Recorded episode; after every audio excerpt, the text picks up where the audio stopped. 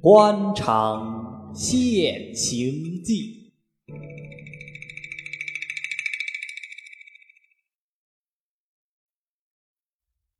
第三十八回，鸭姑爷乘龙冲快婿，知客僧拉马认干娘。却说湍志台九姨太身边的那个大丫头。自见湍志台属意于她，她便有心惹草沾花，实向湍志台跟前勾搭。后来忽然又见湍志台从外面收了两个姨太太，他便晓得自己无份。嗣后遇见了湍志台，总是气得翘着嘴唇，连正眼也不看湍志台一眼。至于当差事，更不用说了。湍志泰也因自己已经有了十二个妾。又兼这新收的十二姨太法力高强，能把个湍志泰压服的服服帖帖，因此也就打断这个念头。但是每逢见面，触起前情，总觉自己于心有愧。又因这大丫头见了面，一言不发，总是气愤愤的，更是过意不去。因此这湍志泰左右为难。便想早点替她匹配一个年轻貌美、有钱有势的丈夫，等他们一夫一妻，安稳度日，借以稍赎前欠。主意打定，于是先在候补道府当中看来看去，不是年纪太大，便是家有正妻，嫁过去一定不能如意。至于同、通、州、县一般，捐纳的品流太杂。科甲班酸气难当，看了多人亦不中意。湍智台心中因此甚为闷闷。后来为了一件公事，传督标各营将官来援御化，内有署理本标右营游击戴世昌一员，却生得面如冠玉，状貌魁梧，看上去不过三十左右。此时湍智台有心替大丫头挑选女婿。等到大众御化之后，便向他问长问短，着实垂青。幸喜这戴世昌人极聪明，随机应变。当时湍智台看了，甚为合意。等到送客之后，当晚单传中军副将王占成到内衙签押房，细问这戴世昌的底细，有无家眷在此。王占成一一禀知说。他是上年八月断弦，目下尚需中馈，堂上既无二老，西田子女犹须。团之台一听大喜，就说：“我看这人相貌非凡，将来一定要阔，我很有心提拔提拔他。”王占成道：“大帅赏识一定不差，倘蒙献恩栽培，实是带有机之幸。”湍智台听了，正想托他做媒，忽然想起，我一个做制台的人，怎么管起丫头们的事来？说出去甚为不雅。转念一想，不好说是丫头，需改个称呼，人家便不至于说笑我了。想了一会儿，便道：“现在有一事相反，从前我们大太太去世的前头。”曾经抚养亲戚家的一个女孩子，认为干女儿。等我们大太太去世，一直便是我这第九个妾照管。今年刚刚十八岁。自古道，男大须婚，女大须嫁。虽则是我干女儿，因我自己并未生养，所以我待她却同我自己所生的无二。今天我看见戴游记甚是中意，又见老兄说他断弦之后还未续娶，如此说来，正是绝好一头亲事。相反，老兄做个媒人，并且同戴游记说，他五官没有钱，不要害怕，将来男女两家的事都是我一力承担。王占成诺诺连声。出去之后，连夜就把戴世昌请了过来，告诉他这番情由，又连称恭喜，口称吴兄有这种机会，将来前程未可限量。戴世昌听了，不禁又喜又惊又怕。喜的是本省志太如今要招他做女婿；惊的是我是个当武官的，怎么配得上志台千金？转念一想。我要同他攀亲，这个亲事阔虽阔，但是要拿多少钱去配他？因此心中七上八下，愣了半天，除却嘻开嘴笑之外，并无他话。王占成懂得他的意思，又把湍志台的美意，什么男女两家都归他一人承当的话说了出来。戴世昌听了，止不住感激涕零。连连给王占成请安，请他费心。王占成不敢怠慢，次日一早上元禀赋志台。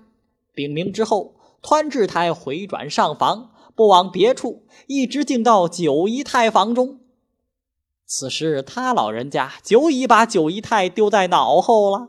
今儿忽然见他进来，赛如天上掉下来的宝贝一般，想要前来奉承。一想自己是得过宠的，需要自留身份。如果不去理他，或者此时什么回心转意，反恐因此冷了他的心。正在左右为难的时候，团志台早已坐下，说道：“我今儿来找你，不为别的事情，为找我们上房里丫头，年纪大的留着也要作怪。我想打发掉两个，眼睛跟前也清楚清楚。”你跟前的那个大丫头，今年年纪也不小了，也很好打发了。你又不缺什么人用，所以我特地同你说一声。九姨太起先听见湍志台要打发他的丫头，心上老大不自在。要说不尊，怕他着恼；如果依他，为什么捡着我欺负？尚在踌躇的时候，只听湍志台又说道：“你的丫头。”我是拿他另眼看待的呢，我替他捡了一个做官的女婿，又是年轻又是有钱，一总算对得住他了。但是，一件，既然说是配个做官的，怎么好说我们的使女？我想来想去，没有法子，只好说是你的干女儿。你说好不好？九姨太本来满肚皮不愿意。后来见说是许给一个做官的，方才把气平下。又想，这丫头果然大了，留在家里亦是祸害。倘若再被老爷看上了眼儿，做了什么十三姨太，更不得了。不如将计就计，拿她出脱也好。想完，便道：“我当不起她做我的干女儿，就说是你的干女儿吧。”湍志台道。你我并不分家，你的我的还不是一样吗？九姨太道：“既然如此，也得叫他出来替你磕个头。”湍志台道：“这也可不必啦。”正说着，九姨太已把大丫头唤了出来，叫她替老爷磕头，还要改称呼。大丫头扭扭捏捏的替湍志台磕了一个头，湍志台还了一个半礼。起来，又替九姨太行过礼，九姨太便吩咐一应人等都得改称呼，因她小名唤作宝珠，就称她为宝小姐。过了两天，湍志太便催着南家赶紧行聘，叫善后局拨了三千银子给戴世昌，以作喜事之用，又委了戴世昌两个差事。此时，湍志太因为自己没有女儿。竟把这大丫头当做自己亲生的一样看待，也拨三千银子给九姨太，叫九姨太替他办嫁妆。有了钱，样样都是现成的。南家看的是十月初二日的吉期，戴世昌特地又租了一座大公馆，三天头里请媒人过帖，送衣服首饰，面子上也很下得去。两位媒人。一位中军王占成，一位首辅康乃芳，到了这一天，一齐穿着公服到制台衙门里来。湍制台却是自己没有出来奉陪，推说自己有公事，叫直少爷出来陪的。两个媒人也没有坐大厅，是在西面花厅另外坐的。这倒是湍制台爱惜声名的缘故。且说到了正日，南府中张灯结彩，异常热闹。虽然有些人也晓得是智台姨太太跟前用的丫鬟。但是制台外面总说是亡妻的干女儿，大家也不肯同他计较，乐得将错就错，顺势奉承。还有些官员借此缘由前来送礼，团制台也乐得捡礼重的任意收下。这场喜事居然也弄到头两万银子，又做了人家的干丈人，颇为值得。花轿过去，一切繁文都不必说。到了三朝，宝小姐同了新姑爷来回门内里便是九姨太做主人。九姨太自己不曾生养，凭空里有了这个女婿，自然也是欢喜。而且这女婿能言惯道，把个干丈母娘奉承的什么似的，因此这九姨太更觉乐不可支。闲话少叙，单说这戴世昌。自从做了总督东床，一来自己年纪轻，阅历少；二来有了这个靠山，自不免有些趾高气扬，眼睛内瞧不起铜银。于是这些铜银当中，也不免阴线生妒，阴妒生忌。更有几个晓得这宝小姐底细的，言语之间不免带点讥刺。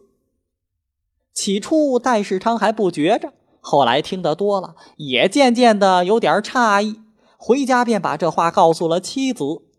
宝小姐道：“我的娘是亡过大太太的好姊妹，我才养下来三天，大太太就抱了过来。人家的闲话有影无形，听他作甚？”话虽如此说，但是面孔上甚不好看。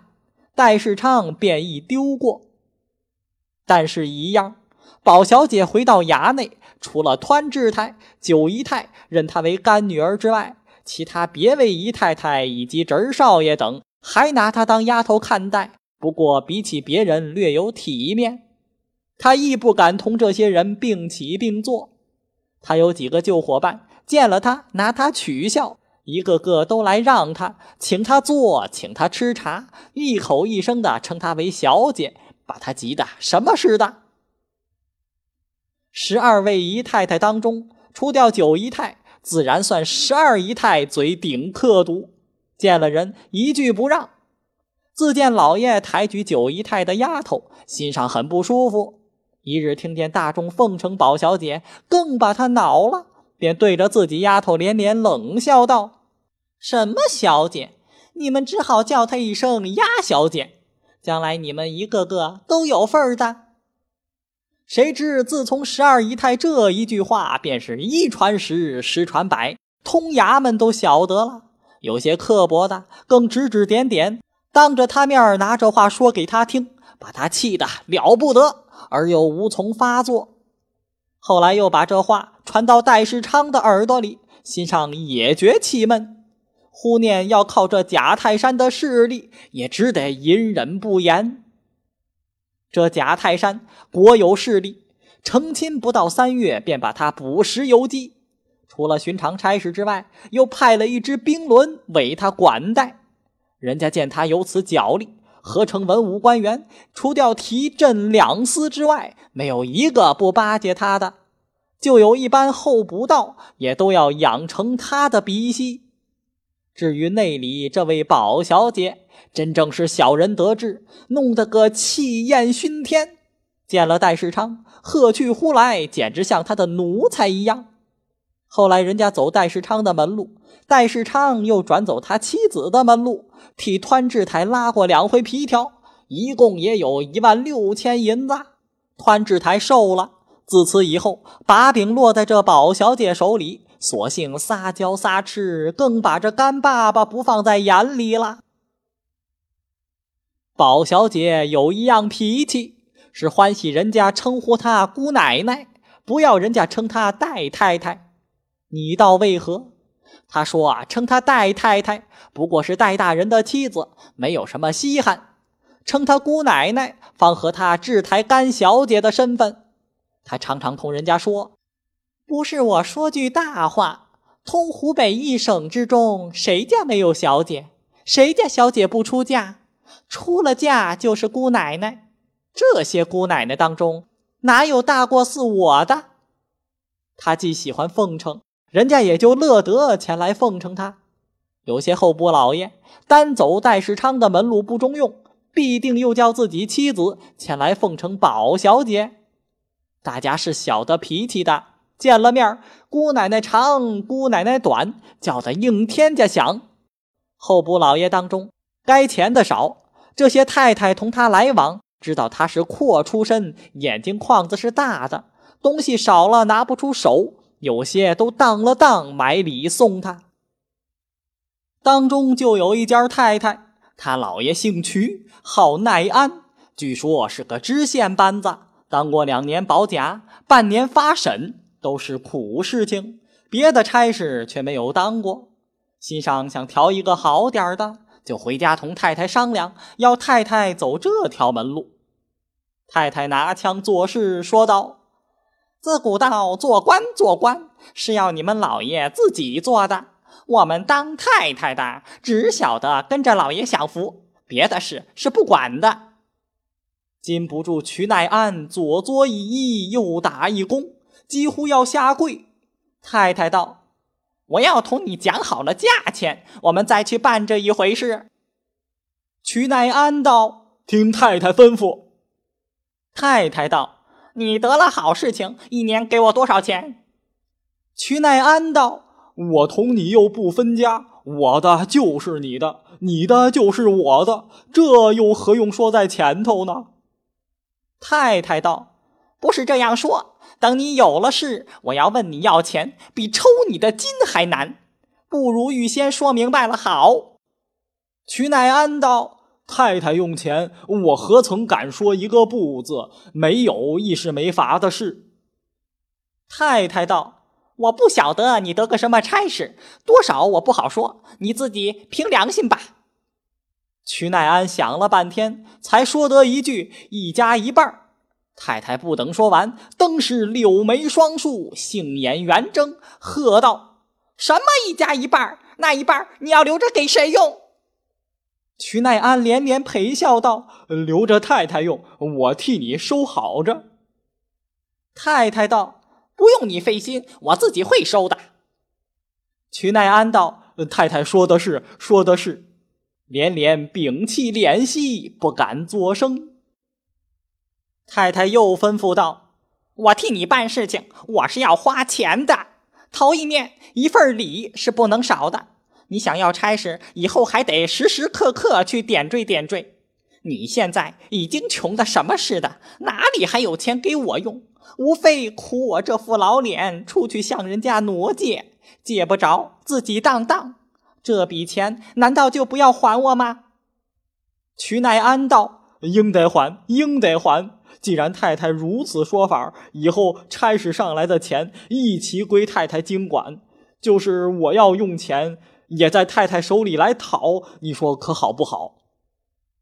太太道：“如此也罢了。”当下商量一定，就想托一个庙里的和尚做了牵线。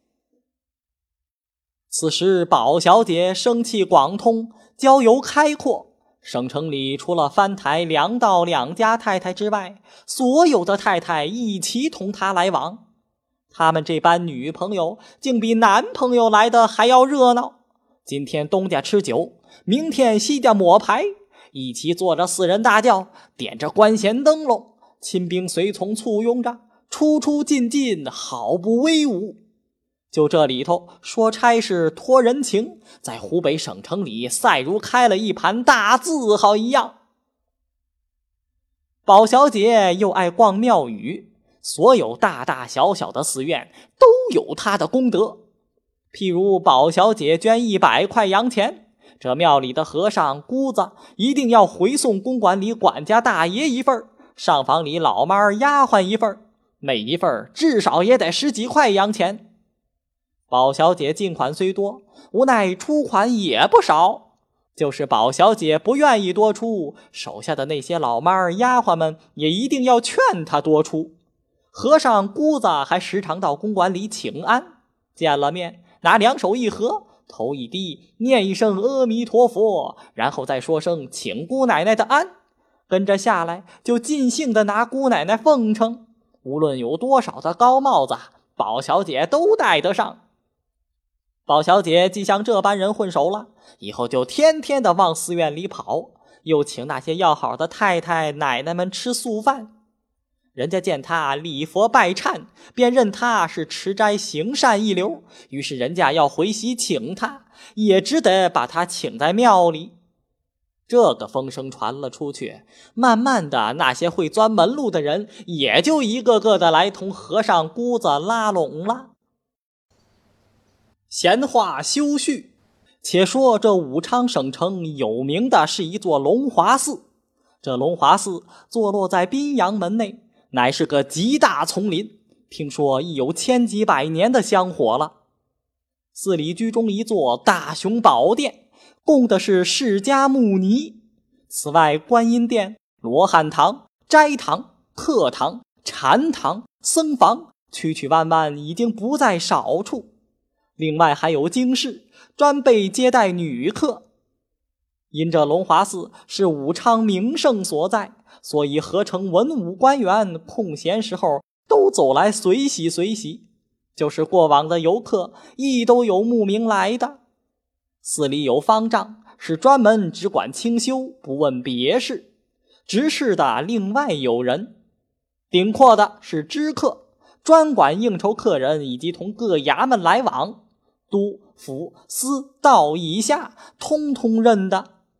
凡是当知客和尚，第一要面孔生得好，走到人前不至于讨厌；第二要嘴巴会说，见人说人话，见鬼说鬼话，见了官场说官场上的话，见了生意人说生意场中的话。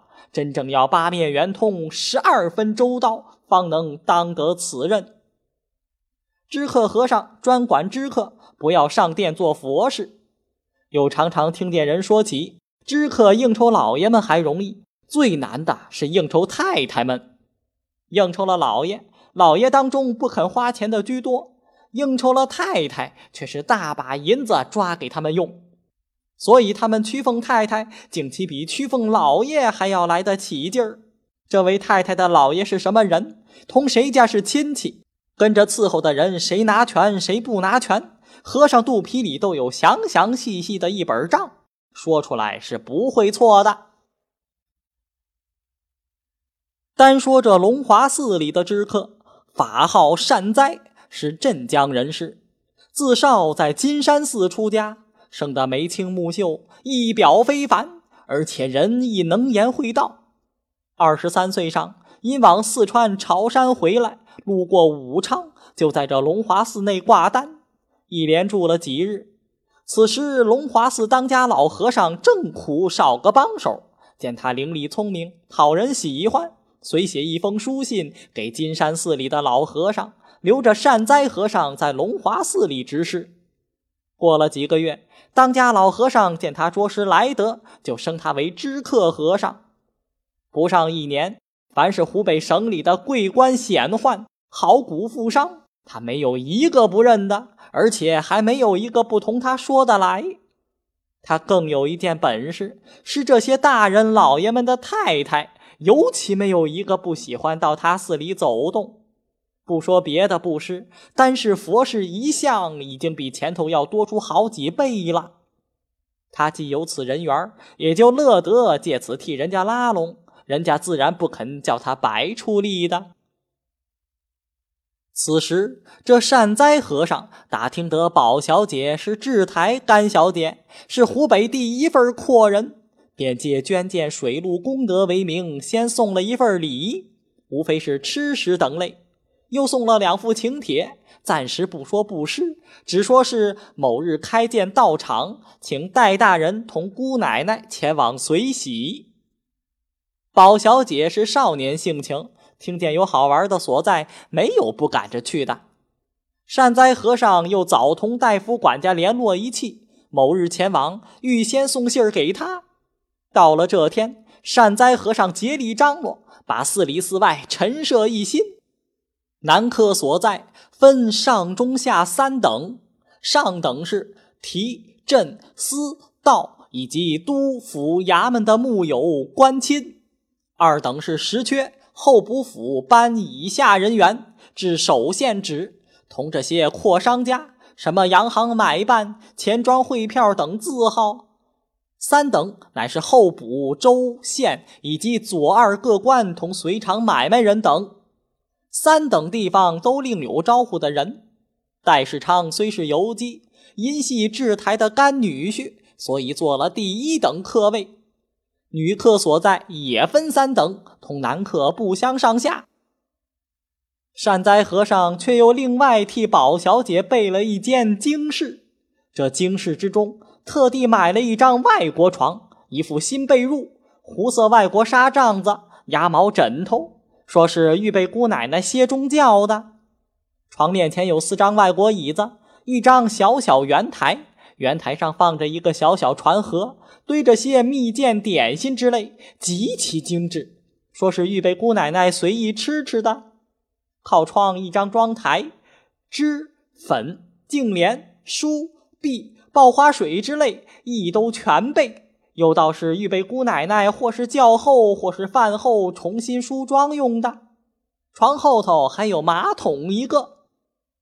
宝小姐有了这个好地方，又加以和尚竭力屈奉，比书上说的先意诚挚，做人家儿子的也没有这样孝顺。宝小姐来的多了，外头名声也大了，就有些想走门路的，钻头蜜缝的来巴结善哉和尚。善哉和尚也就此出卖些风云雷雨，以显他的声光。这个风声恰巧被屈奈安的太太晓得了。这瞿奈安的太太平时也是极其相信吃斋念佛的，见了出家人分外有缘。无事便到这龙华寺里来跑，因此同这善哉和尚也极相熟。但是，一样，瞿奈安的太太手里是没有什么钱的。和尚的眼睛最为势利不过，见了有钱的施主，就把他比下来了。这回起见水陆道场开忏的那一天，宝小姐到场，只吃了一顿饭，就捐了五百两银子。瞿太太也跟着来随喜。好容易在家里连当带借送了十块钱给和尚，和尚哪里拿他放在眼里？不过是来者不拒，多多少少一起留下罢了。瞿太太虽然竭力拉拢，无奈手笔不大，总觉上不得台盘，此乃境遇使然，无可奈何之事。恰巧四十九天功德圆满。善哉和尚弄钱本事真大，又把老和尚架弄出来，说是要传戒，预先刻了传单，外府州县分头叫人去贴。这个风声一出，那些愿意受戒的善男信女果然不远千里而来。此番善哉和尚却是大开山门，定了规例：凡来受戒的，每人定要多少钱？要了钱还不算。还要叫这些人吃苦头，一个个都跪在老和尚面前，拿些奇艾分为九团或十二团，放在光廊头上，用火点着，烧到后来，靠着头皮把他油都烤了出去，烧得吱吱的响。这人痛得愁眉苦脸，泪流满面，嘴里头只是念阿弥陀佛，阿弥陀佛，不敢说一声痛。凡受过戒的都说，烧到痛的时候，只要念阿弥陀佛，佛菩萨自然会来救你的。就是要痛，也就不痛了。又说，凡一个人入了道，七情六欲是不能免的。如今这一烧，可把他烧断，永远不想开荤，亦不想偷女人了。如是者，一个个头上就同骨牌钻了眼儿的一样，这地方永远不生头发。其名又谓烧香洞。凡有了香洞和尚，到哪里都好挂单，有饭吃。大家都肯布施他。要说是没有香洞，大家都叫他野和尚，可是没有人理的。烧过香洞之后，还要进禅堂。禅堂里的规矩是：坐一炷香，跪一炷香，轮流到九天九夜，一刻不得休歇，亦不准打盹睡觉。九天之后方算圆满。这九天里头，倘然错了他一点儿规矩，另外有管他们的人。扛着又粗又长的板子，要在光狼头上敲的，看起来真正苦恼，并不是修行，直接是受罪。闲话少叙，单说此时这龙华寺受戒的人只有僧众，并无女人。善哉和尚会出主意，便出来同一班太太们说道：“诸位太太都是前世里修行，所以这一辈子才有这么大的福分。”倘若这一辈子里再修行修行，下一辈子还不晓得怎样好嘞。一句话提醒了众人，便问怎样修行的好。善哉和尚道：“阿弥陀佛，若要修行，也没有别的，只要同我们出家人一样，到大和尚跟前受个戒，等大和尚替你们起个法名，以后遇见寺里做什么功德，量力施布点，这就是修行了。”宝小姐道：“要剃头发不要？”善哉和尚道：“阿弥陀佛，我的姑奶奶，倘若要你们剃头发，岂不同姑子一样？以后这么大的福分，叫谁去享呢？”小僧说的原是带发修行，只要一心皈依，都是一样的。宝小姐道：“既然如此，我亦来一份修修来世也是好的。”又问。要多少钱？善哉和尚道：“随缘乐住，亦要看个人的身份。姑奶奶大才斟酌罢了。”于是，在座的各家太太听见和尚说“随缘乐住”，大家高兴，就有一大半儿要受戒的。当时算宝小姐顶阔，送了大和尚三百块洋钱，说是孝敬老师傅的致敬；又拿出一百块钱来斋僧，说是同众位师兄结结缘的。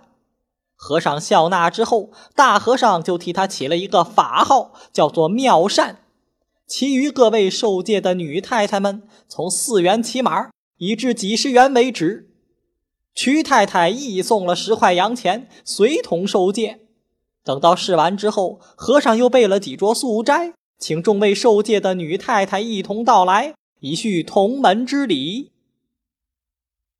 瞿太太是有心巴结宝小姐的。如今借此为由被他搭上了手，便而趋前跟后，做出千奇百怪的样子来奉承宝小姐，又时常到宝小姐公馆里去请安，送东送西，更不必说。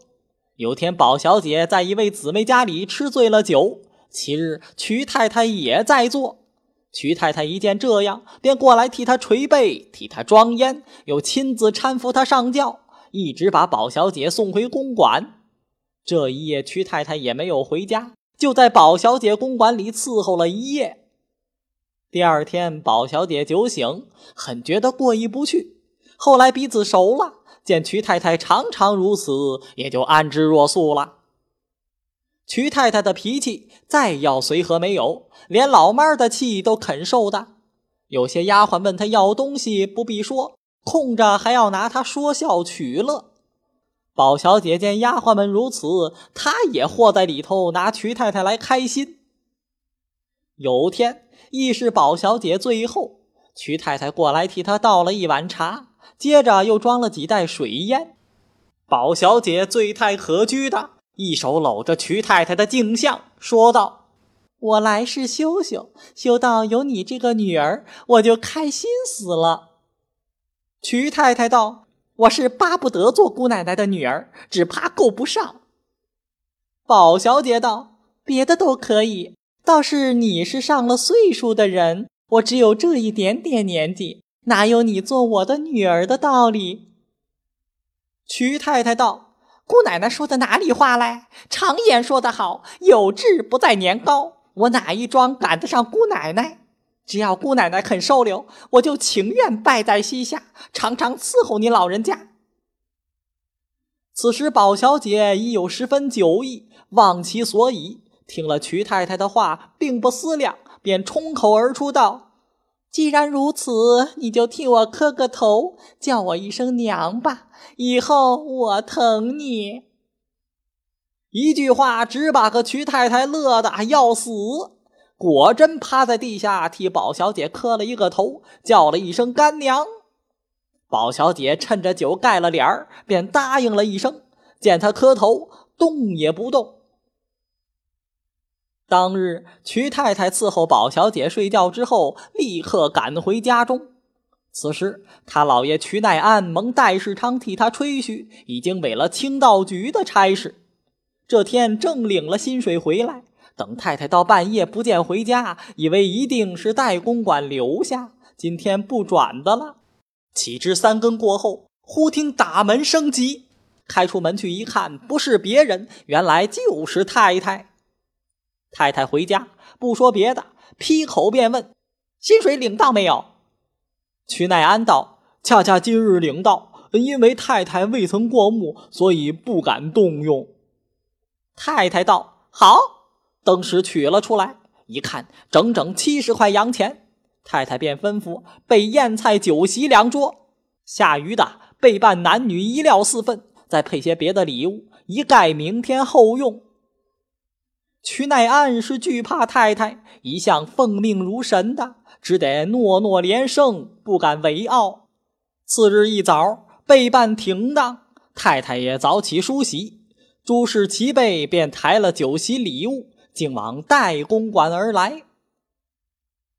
这日，宝小姐因为昨夜醉酒，人甚困乏，睡到十二点钟方才起身。人报瞿太太到来，只见瞿太太身穿卜褂，腰系红裙。他老爷是有花翎的，所以太太头上也插着一只四寸长的小花翎，扭扭捏捏走进宅门。后面两个抬盒抬着礼物酒席，宝小姐忘记昨夜最后之事，见了甚为诧异。见面之后忙问所以，瞿太太笑而不言。但见她走到客堂，拿圈身一两把，居中一摆，跟来的人随手把红毡铺下。瞿太太便说。请你们大人，今日是继女儿特地过来叩见干爹干娘，是不用回避的啦。此时戴世昌正躲在房中，听了摸不着头路。宝小姐也觉茫然，倒是旁边的丫头老猫记着，便把昨夜之事说出。宝小姐道：“最后之言何足为凭？我哪里好收瞿太太做干女儿？真正把我折死了。”刚刚跨出房门，想要推让，瞿太太已拜倒在地了，嘴里还说：“既然干爹不出来，朝上拜过亦是一样的。”宝小姐连忙还礼，连说：“这是哪里说起？”瞿太太拜过之后，赶忙又把礼物献上，说是两份送给干爹干娘，两份连着一席酒，是托干娘孝敬于干外公干外婆的。宝小姐只是牵着不受，瞿太太哪里肯依，说：“昨夜已蒙干娘收留，倘今天不算，叫我把脸搁在哪里去呢？”于是旁边一众丫头老妈儿都凑去说：“今天瞿太太来拜干娘，乃是出于一片至诚，太太倒是收了她的好，叫她心上快活。太太只要以后疼她就是了。”此时，宝小姐无可如何，只得老老脸皮认了她做干女儿。后来，戴世昌也出来见过礼，宝小姐又把丫头、老妈、底下人、厨子通通叫了上来叩见瞿太太。大家一改口叫她瞿姑奶奶。当时摆席吃酒，等到饭后，宝小姐一想，自己总觉过意不去。索性今天把她带进制台衙门，叫她认认干外公、干外婆，也可显显我的手面。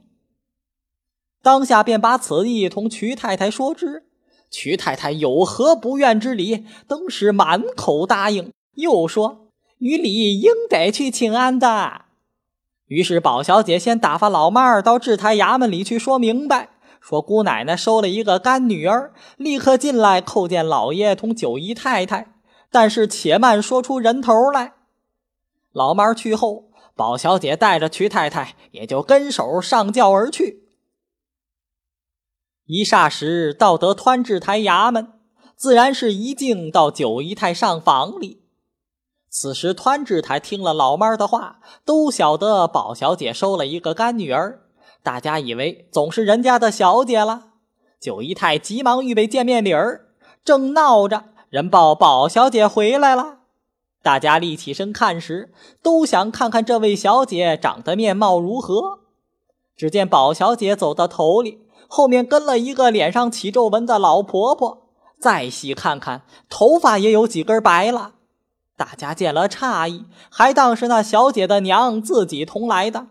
然而来的只有他俩，并没有第三个，因此大众格外疑心。此时湍志台亦正在房中，从玻璃窗内看见，也觉着奇怪。